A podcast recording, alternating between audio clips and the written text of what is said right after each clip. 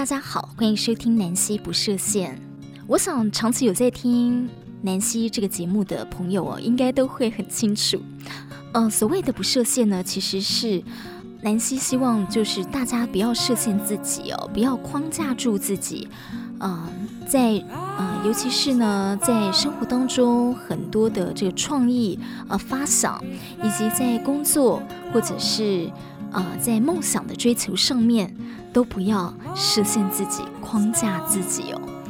那么，因为我最近呢到了嘉义一趟，去参加一个慈善公益活动，那么就跟这个主讲者结缘了，就发现哇，我发现呢，我这个节目代言人啊，应该找这个主讲者。那么他就是即将在二零二四年带团到奥运去参加街舞的这个呃舞蹈的这个项目比赛的舞团逐梦者的团长哈利。呃，大家对街舞是怎么样一个想法呢？尤其哦，如果是这个中学生爱上了街舞，那大半的时间都在跳舞。我相信天下父母心哦，一般传统家庭的这个父母都会很担心。哎呀，这小孩子都在跳舞，那怎么办？呃，有没有顾到自己的这个课业呢？那哈利他非常特别，他的这个呃梦想跟他的这个呃传统家庭哦之间的这个拉扯更是大，因为他的父母呢其实是做补教业的，然后这个从北到南哦。都有他们家的这个补习班，所以呢，呃，就是父母都是做教育事业的。那教育事业，呃，所以就对课业是更是非常的重视了。呃，哈利其实小时候也有学钢琴、小提琴哦，那家里有受到很好的一个艺术的熏陶。但他在国中的时候，因为喜欢上一个女生，然后他追求这女生的时候，发现啊，这个女生。哎，会跳街舞哎，喜欢街舞，所以他就决定啊，他要把街舞练好，要好好练好。不过后来啊，练好了，而且呢，他，嗯呃，呃，而且他常常呢，就是带团到国际上去比赛哦。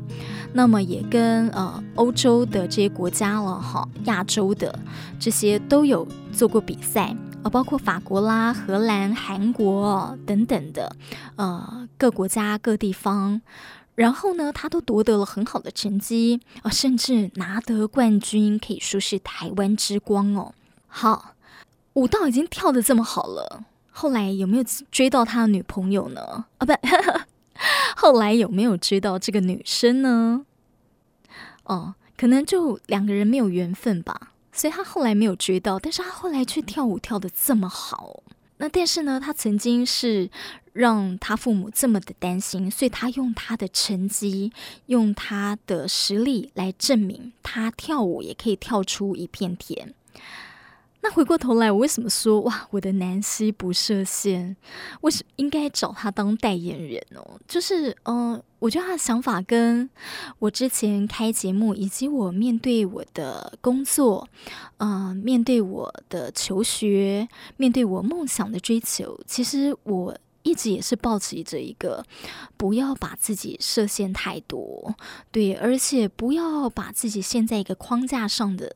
思考，那哈利就是这样子的，呃，一个年轻的朋友哦。那他有一段话，鼓励年轻人要勇于去尝试自己的梦。我觉得这段话他讲得非常的有意思。他说，街舞是娱乐，甚至是教育。如果一开始你就把自己受限于只是街舞本身的话，那其实你就是一直不断的在给自己做设限。所以呢，他也是说，不要设限自己。那他觉得年轻的本钱就是可以错啊，可以容许犯错啊，容许，而且有这些挫折啊，才能够之后尝到更圆满的一个成功的这个果实。所以他鼓励年轻人要勇敢尝试错，错误的错。他说，做一个决定，如果这个决定五年之后会影响到他的生活。对他没有伤害，失败了只不过是一个养分而已。而如果成功了呢？有可能会改变全世界。那跳街舞，大家过去对这个呃这这项运动好，这个舞蹈，很多人可能都想说，这个只能当兴趣吧，能当饭吃吗？他真的把它当饭吃。我意思说，他把它作为一个职业，而且好好的去发展、去发挥哦。那呃，他在国际上的这些成绩，不只是光荣他自己。他后来成立舞团之后呢，也希望把他的这些 know how，把他的这些呃学习的历练跟他的这个才华能够传承下去。所以其实其实现在在南部跟在北部呢，都有他开的一个这个舞蹈学习的这种呃教室。呃，最小的还有到好像五六岁的小朋友去学跳舞。那学跳舞，这只是一个载体哦。也就是说，呃，你来学跳舞，然后这个是你的兴趣嘛？你从你兴趣找到你越挫越勇，就说你可能练一个动作，你反复的练才能把它练到极致的好。那你就是对于你的兴趣去做一个用功、一个努力学习的这个过程。那带到你将来就是去学任何其他的东西，你也用这样的精神去。呃，坚持下去，其实你不管是在各行各业哦，在做什么样的工作，或是你在学业上，你都可以做得很好，只要你愿意尽力、坚持跟努力哦。呃，所以他把他原先学街舞、跳街舞这件事情的意义呢，整个又放大了。嗯、呃，好，所以他现在啊，其实已经是啊、呃、创业青年了。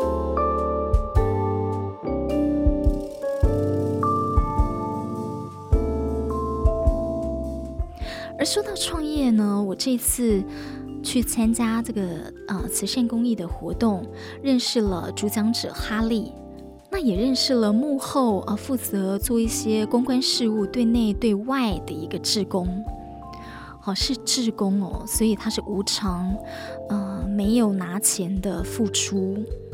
那这个志工啊，其实 也是一个老板，而且他。更是非常的斜杠，他呃，这个代理的产品呢，包括有湿纸巾，呃，有呃我们非常呃有名的这个一条根哦，好这种精油贴布，然后还有酒精，非常他非常有远见哎，他做酒精的这个呃销售已经呃超过十年了。对，还有包括保健食品，这个也是在呃，尤其是近两年疫情期间，大家都说呢，这个呃，身体的保健很重要嘛，所以呃，也都是非常呃热门的这个产品哦。呃，可是我就想说，哇，做这么多产品的销售哦，或者代理哦，这样一个大老板，怎么假日都还有时间跟心力在投入做一个志工服务呢？我发现他是一个对生命、对生活是充满热忱跟热情的人。嗯、呃，他很大的一个特质哦，他自己呢也是在他年轻的时候就发现到，是他喜欢交朋友。那交朋友其实就是一种广结善缘，对不对？那呃，人的人缘好之后，就是大家都会喜欢亲近你。我相信这个特质在他的这个呃非常斜杠。的一个呃商业领域上，我相信也是呃有一个非常正向的一个帮助哦。那这个其实是他本身个性本身的一个特质，所以他其实也乐于助人。那他让我非常敬佩的是，他也呃取之于当地，用之于当地，社会呃也本着这个呃企业家的这个社会责任。所以呢，他平常忙于他的这个工作之外，他假日做志工嘛，就是要贡献社会的，对，所以他做的这些志工服务是回馈给，就是说，呃，社会的这些爱心善款之用的。后来他私下跟我讲说，其实为什么他有这样子的一个，他是这么愿意投入这些服务哦。呃，跟他小时候的成长有关系。原来他小时候就是家福基金会，呃，去资助他，所以他后来也认养了很多的小朋友哦。对，就是一些很贫困国家的小孩子。那么我这次呢，呃，利用这个休假时间，也下去做一个公益的慈善活动的一个协助，认识了这个叶老板，我就觉得一定要让大家来认识他，那听听他讲他的创业心得。我相信，对于现在，呃。喜欢斜杠哦，然后梦想就是斜杠，或者梦想想要创业的年轻朋友，我相信对大家听了都会很有帮助。那么我跟他是利用短短的一个休息时间，大概二十几分钟吧，我们就在这个活动现场，呃，做幕后一个录音。好，我们来听叶老板的分享。Hello。叶师兄，可以帮我们介绍一下，跟啊、呃、观众朋友、听众朋友问好。嗯，你好，呃，我本身叫叶俊良，对，从事的是化学品的进出口买卖，但是针对医材的部分会会比较喜欢，所以在做一些一条根的精油贴布，就是以不用化学溶酶当基质的部分去做的精油贴布比较天然，所以针对使用者会比较不容易过敏。而且，呃，也不容易去有一些伤害，啊，还有一些人工皮啊，就受伤用的人工皮啊，还有一些保健食品。当然，我主业是代理化学品，那个厂牌叫 Honeywell，就是那个空气清净机那一个红色字的那个牌子。对，就所谓的壳牌的空气清净机，你在医院啊或医材看到，它中间会有个滤芯要更换的那个牌子。我是代理它的那个化学品，对，嗯、哦，所以其实像你的一条根啊，你做的这些，其实呃对人体比较不会有一些伤害，这样。呃，你你本身是学化学的，你有这样一个背景，嗯、对不对？对，我本身是中正大学呃八十九年度的化学的硕士，对啊，所以从事化学原物料还有化工原物料的进出口买卖。呃，为什么呢？就是我讲叶老板，好不好？叶老板，嗯、就是他很谦虚啦，就是自称是呃业务员这样子嘛，哈。那呃，我我觉得就说，为什么他能够呃经营这么多、卖这么多的产品哦？我觉得跟他呃广结善缘有很大的关系。就是说，你会觉得呃，就是。我认识他，因为是在一个这个志工服务的一个场合，那我就会发现说，哇，他人缘很好。为为什么老板你的人缘这么好？没有，因为因为我觉得说，就是把每个人都当成是朋友，而且我们也不不去做所谓的利益的设定。对，不不把它当成是要去赚人家的钱或者某种利益而去利用人家，所以只是以很平常当成好朋友的方式的的交往方式，所以都会在在一两天或者是一一些很短的时间就可以跟那个刚认识的人变成很好的朋友。对，嗯，对我我觉得呃，因为看你待人接物，其实都是非常真诚的。对，然后呃，你本身自己也做很多志工的事情嘛，哈。然后，因为我之前跟你聊，听到你曾经是家福接受家福帮助的小朋友，在你过去成长期间，我对这个特别好奇，因为我当初看您就是。是呃，从您做很多职工服务，跟您老板的身份认识您，然后我想说，哦，您应该就是一个企业大老板，但是结果后来您提到您曾经接受过家福的帮助，哇，这个部分我就觉得您 应该很有故事，对，那个时候是怎么样？为什么接受家父帮助？是这个要追溯到我呃国小一年级的时候，原本是住台北。县新庄镇，对，念新庄国小。到小学一年级的时候，爸爸因为工作的关系，从楼上掉下来就死掉了。所以妈妈就带着三个小孩子到回到奶奶的的老家台南那边，开始租房子过过日子。然后因为我是家中的老大，所以变成我会比较会会去帮忙。妈妈，所以我小三就可以开始用灶去去去煮东西，煮给弟弟妹妹吃。对，所以我从小三就会开始煮饭了。对啊，所以因为家里是属于清寒家庭，所以有家福，呃，有国外那时候是美国和英国、法国都有的认养人，一个月只有一百块新台币。对啊，所以是这样，包含我们也拿着清寒证明，一直到高中都会去学务处去减免学杂费。所以对我而言，每年的的注册期都是我很。很心里很很不舒服的时候，因为都要偷偷摸摸，趁着下课没有同学发现的时候，闪闪到学务处去减免学杂费。对，那个时候会觉得不好意思，对不对？对，因为同学都会笑你没有爸爸啊，又是呃没有钱的人，对啊，所以就是会很觉得很。自己就要交钱，都是接近最后一位交的那一位，有点像电影情节讲的，就是说为什么都不交钱呢、啊？对，所以我从小念到到现在，念到研究所毕业，都未曾去补习班过。你都是靠自己念书吗？是，对，所以我从小三到小四开始，寒暑假都会去打工。对，第一份工作是小学的新市书局去。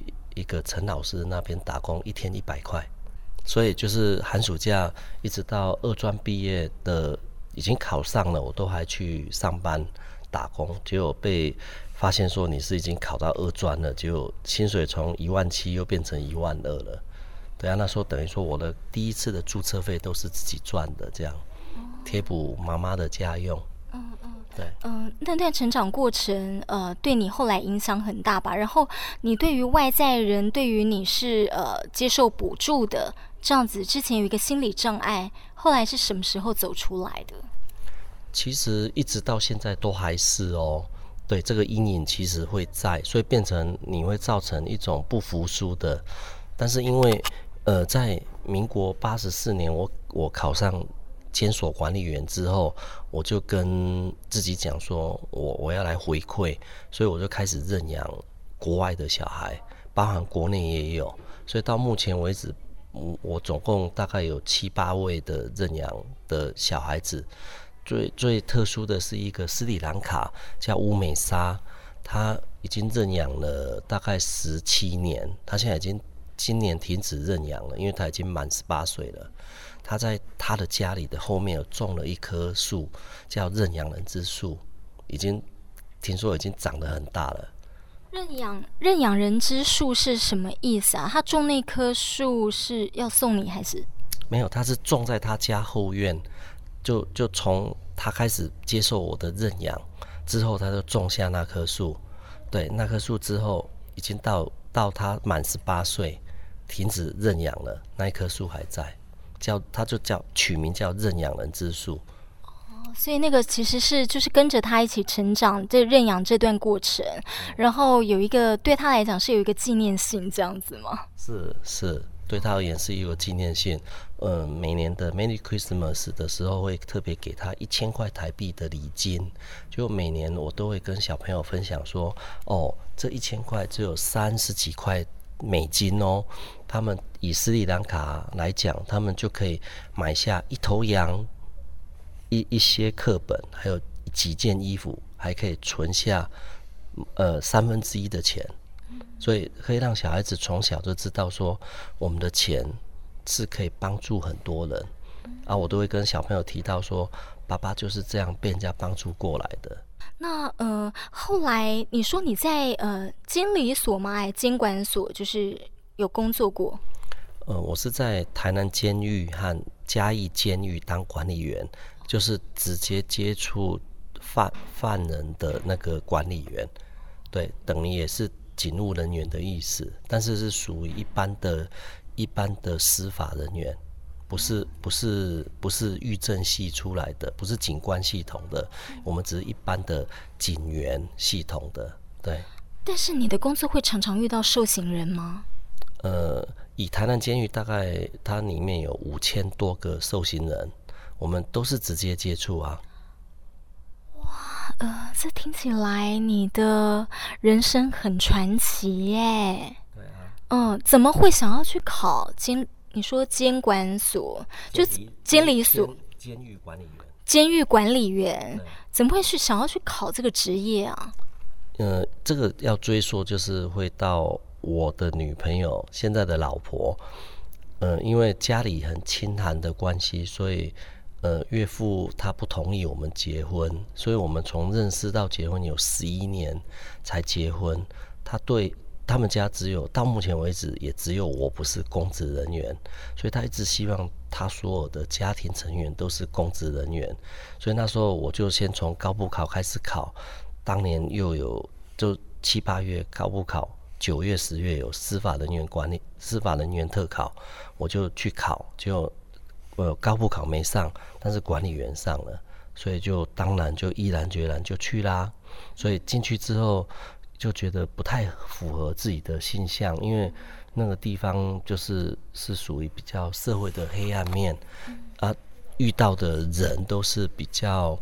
嗯，不一定是他是故意犯罪，但是都是比较有有犯罪的意图，或者是那种环境，对，所以就一年多就办离职，自己出来做生意这样子。哦，对。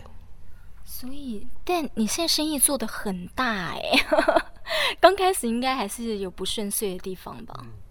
对，中间当然是从零开始，而且原本还跟人家有合伙。啊后来会因为某种纠纷而被人家怎么样怎么样，后来又从零开始，所以人生就是一不是都是从零开始吗？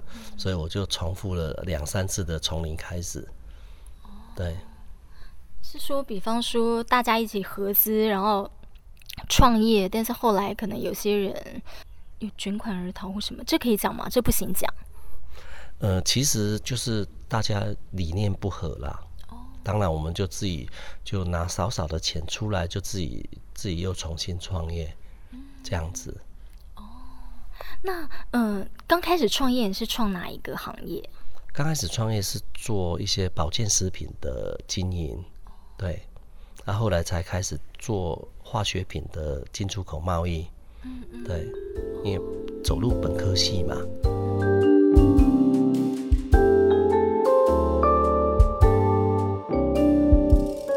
有用到你一些过去学的化学的专长专业，嗯、呃，会不会这方面会不会比较顺一点？我说开发这样子的产品，对，或者是说可以有一些比较你的理念可以注入在里面。是啊，因为自己自己做从事二十几年的化学品进出口，会知道有些成分是对长期对人体是有伤害的，所以就会去做改良，包含刚讲的那个。一条根精油贴布，呃，我颠覆了市场上的单价是比较高的，但是问题所有的客人都说，第一次听到说这个东西你已经成本就贵人家一倍，大家要说你疯了，结果他们我我就说，不然你就试用啊，所以我刚开始的前一批都是，呃，可能是送的比卖的多，但是所有用到的人全部都回来买。包含送给人，人家再送给别人，拿到的人又回来买了，对，所以我到现在目前为止也卖了大概十万到十五万包，对的量。哦，所以你要对你自己的产品非常有信心、有自信，对，所以你你你认为你送出去的一定就有办法回馈回来，这样子，那个市场的敏锐度怎么培养啊？这个应该是。自己一看到那种感觉，这个无法用文字来形容，是一种嗅觉或者一种就是那种敏锐的感觉。我也无法形容，去去知道，就是自己觉得说这个部分可能会比较有机会，不然你要创新真的是不容易，而且失败率很高。嗯，回过头来哦，就说呃。呃，因为现在其实很多年轻人都想创业，对，所以大家很流行讲斜杠这个字，而且这个创业可能是就是身兼多职嘛，所以才说是斜杠这样子。呃，我觉得啊，你要创业，你要不管你要做什么事情，我觉得人缘好是一个很重要，就你要结善缘。你如果都结恶缘的话，你不可能呃，就像你对人家笑，人家才会对你笑嘛。你如果都结恶缘的话，谁要理你？这样对，所以其实我很敬佩的是呃，就是呃叶老板，呃，我觉得您的人缘是无形中。就感受到您的人缘是很好，而且大家很容易跟你亲近的。你你自己之前以前年轻的时候决定要创业，有感受到自己这个特质吗？嗯，谢谢南希。对，因为我其实觉得应该不是算是人缘，因为我就刚刚提的，我是把每个人当成朋友了，所以变成说我是用帮助的角度，例如说。有时候朋友讲说，诶，那你觉得这个好吗？我说好啊，不然我就跟你买来用用看啊。就纯粹就是刚开始先跟他有点说，哦，假设他卖的东西，我说不管好不好用嘛，我说来来，我我先跟你攀顶，先买个一些，就用用用，或者我再去送人，人家觉得好用，那我再介绍他去买。所以因为这样广结善缘，慢慢的朋友就说啊，你是在卖什么？对。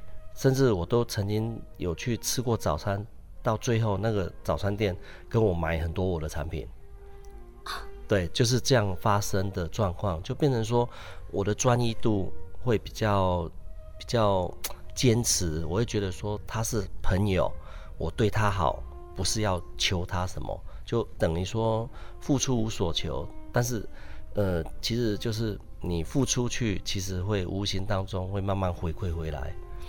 你连吃个早餐，然后那个早餐店老板都会买很多你的产品。你记得你那时候卖的是什么产品吗？他那时候就说：“啊，你是在卖什么？”我说：“我卖化学品啊。”就他从从他这几年的疫情的酒精就跟我买啦，啊，还有一些保健食品，他有吃维他命 C 啊，还有一些综合维他命啊，就跟我买。他说：“怎么那么便宜？”我说：“我已经做到金字塔的最顶端啦，啊，我直接从国外进口。”再分给下面的盘商啊，对，所以他就说：“哇，认识你真好。”所以您也有在卖酒精哦？是，就我是本身是台糖酒精的经销商，所以在在嘉义地区也是有申请那个酒精的贩卖执照。对，哦、我真的我就是觉得叶老板的那个呃，怎么讲，商场的那个锐利度，就说。呃，因为其实 保健食品哈跟酒精，就我们看到一些新闻，呃，它在这两年因为刚好是疫情期间，呃，这两样产品都算是呃还算蛮卖的啊。你你是在疫情之前就在卖酒精了，还是？酒精的部分我已经经营快十年了，对，也是因缘际会下朋友介绍说这一块你可以去贩售，就我从。呃，一桶二十公升卖到现在是嘉义市酒精贩卖量最大的的一个贩卖商。哇，对。好，那我我就带一些想要创业的朋友来请教。嗯，因为你现在其实是呃。卖了很多很多的产品，很多各种不同的，所以就是其实是生意越做越大了哈。那对于现在想开始创业的青年，你有没有什么样的建议？因为就像呃大家在讲的，你梦想都是很浪漫的，但现实是残酷的。呃，就广泛来讲哦，你你有怎么样的建议？第一，我建议就是说，当然这个可能跟真实面有可能会有，嗯，因为理想毕竟是理想，但是真正要落实，不一定会真正会成功。因为就像我讲的说，呃，一百个创业搞不好只有一个成功，但是它都有一定的特质。我看到目前能大约去掌握的点，大约有三点。第一个就是他要广结善缘，第二，他不计成本。一定要把你的东西当最好，嗯呃，就是你呃你的产品一定要是优，让产品去说话。第三就是偶尔要让人家有利可图的那种促销方式，就是你初期创业的最根本的一个利基点。再进一步请教一个有利可图，这个这一点我听不懂。因为这是我们在。